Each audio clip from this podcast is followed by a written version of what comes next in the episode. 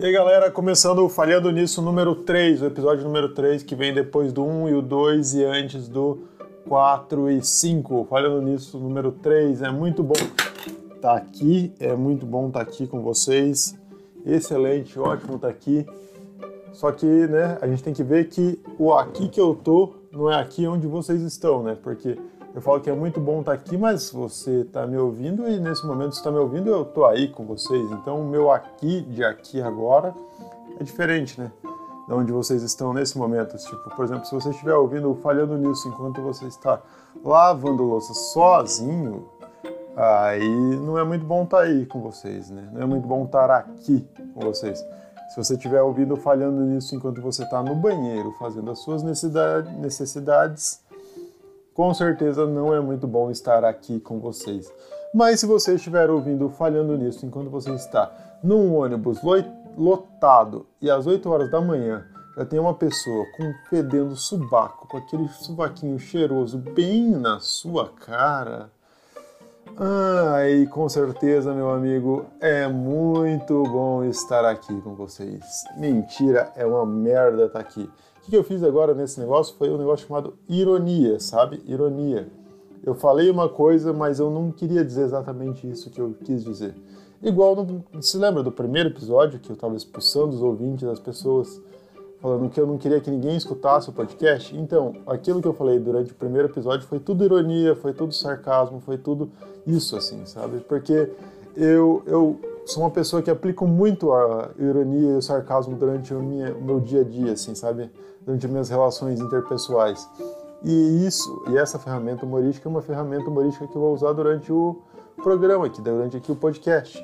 Então eu preciso que vocês, ouvintes, ouvintes, estejam mais espertos com isso.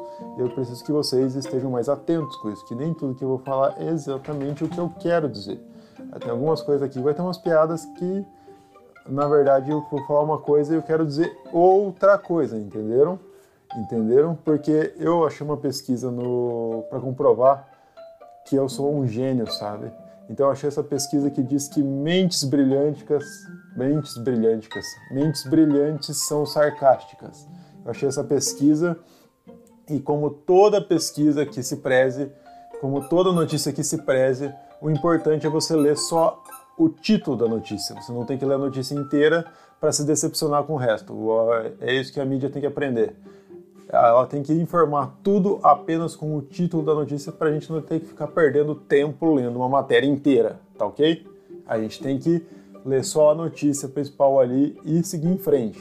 Então eu li essa coisa e eu vi que mentes brilhantes são sarcásticas. Então eu sei que eu sou uma mente brilhante. E você, meu querido ouvinte, você está pronto para ser uma mente brilhante?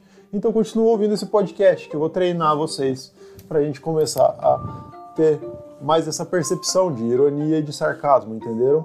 E meu cachorro tá loqueando totalmente aqui sozinho. Mas, cara, as mentes brilhantes, mentes brilhantes são sarcásticas, então eu tenho total e absoluta certeza que a minha mente brilhante está sofrendo um eclipse lunar. E falando também sobre o podcast, teve o episódio número 2 que saiu, que eu gravei com meu amigo Danilo Zanin, né?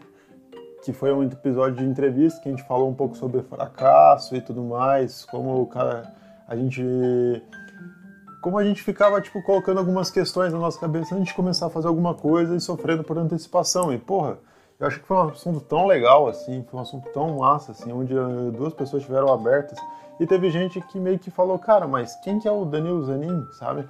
E, mano, tipo, seguinte, esse podcast aqui, velho, ele tá começando, assim, ele tá, tipo, engatinhando, assim, ele é uma criancinha. Ele não tem nenhuma idade madura, assim, não é nenhum adulto, sabe?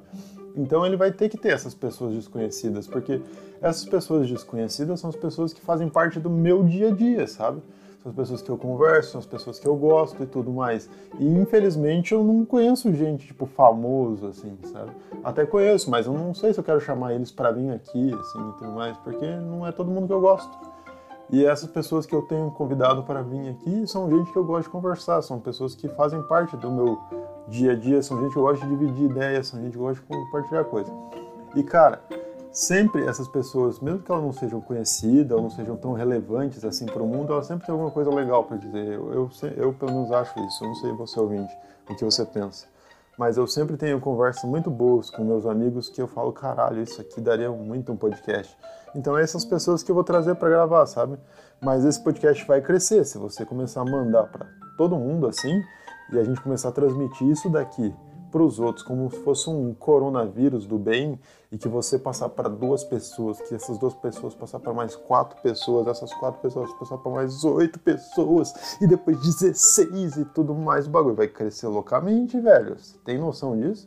E se vocês fizerem isso, cara, daqui a pouco eu posso poder, tipo, sei lá, chamar o, a, Manj, a e vai ser um episódio que ela vai estar tá, assim, sabe, em silêncio porque nós dois vamos estar meditando juntos. Vai ser muito bom. Eu quero muito esse, episódio.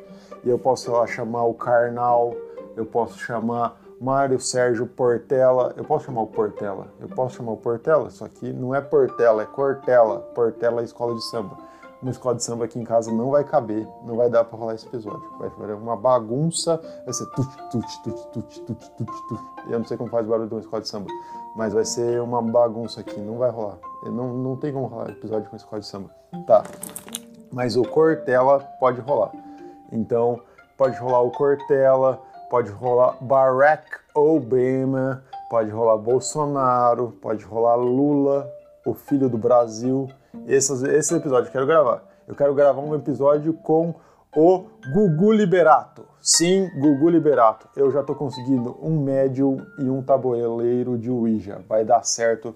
Esperem esse episódio. Então, o que eu peço para vocês é que a gente faça aqui a Inodê do podcast. Eu quero que vocês passem esse podcast para mais pessoas. Não, eu não quero expulsar as pessoas do podcast, galera. Eu não quero ficar falando para as paredes. Eu quero que vocês espalhem isso daqui como um HIV do bem, Brasil. É só isso que eu quero para vocês.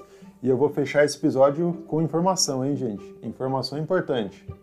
E para fechar com informação, Brasil, eu vi uma notícia esses dias que eu achei incrível, sensacional essa notícia. Se liga só, Brasil. Essa eu li inteira, hein? Eu não li só o título, porque essa era muito boa. O título já era incrível.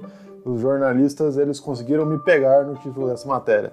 A matéria dizia que vó orcas orcas. Você sabe o que é orcas? Orcas são aquelas baleias preto e branco, que são conhecidas também como baleias assassinas, que na verdade não são baleias, mas elas são assassinas.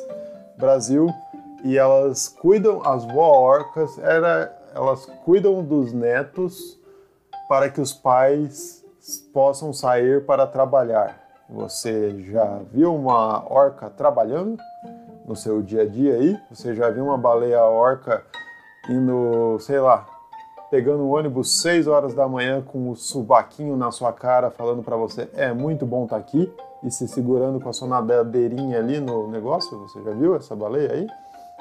Cheirando a ônibus, o cheirando a ônibus, cheirando a peixe, o ônibus inteiro. Você já viu uma baleia orca? Você já chamou um Uber e tinha uma orca trocando de marcha com a nadadeira dela e conversando com você 8 horas da manhã. Você já viu uma orca indo trabalhar assim? Eu nunca vi. Você já viu uma orca de gravata e vestida toda de forma social indo trabalhar? Eu nunca vi uma orca assim. Então eu não sei o que está acontecendo com essas vozes orcas e como que nascem as vozes assim.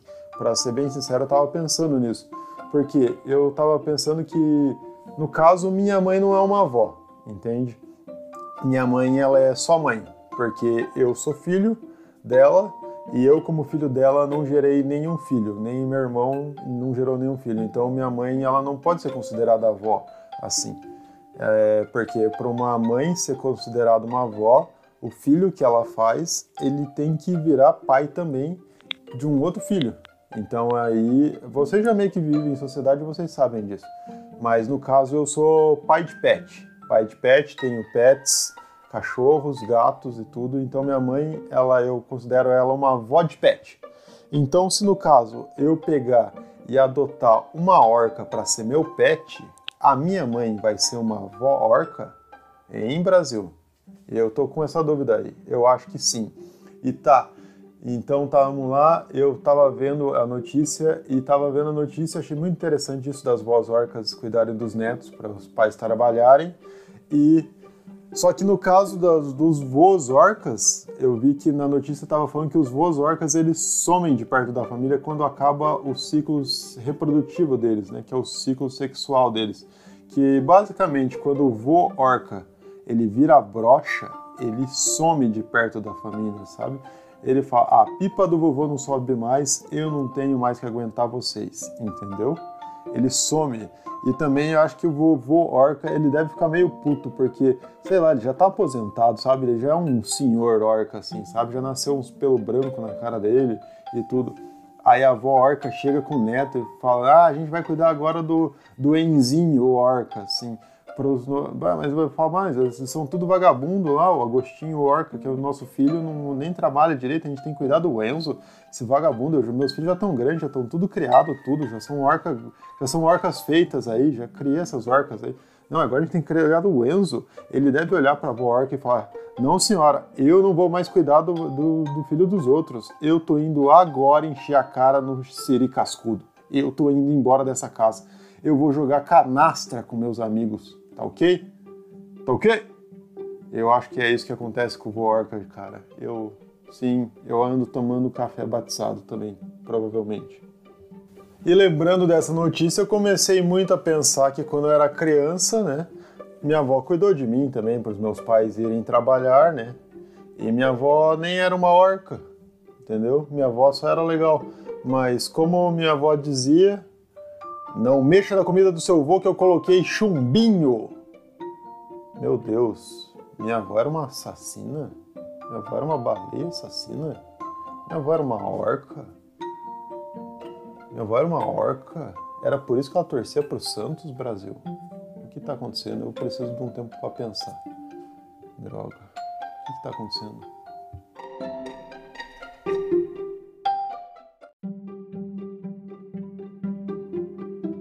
Você começa a falar que você perdeu 5 quilos, é, depois daí você vai pro Manuel, do Mané, muito louco. e não fica falando que não quer que as pessoas escutem, você é um pau no cu, cara.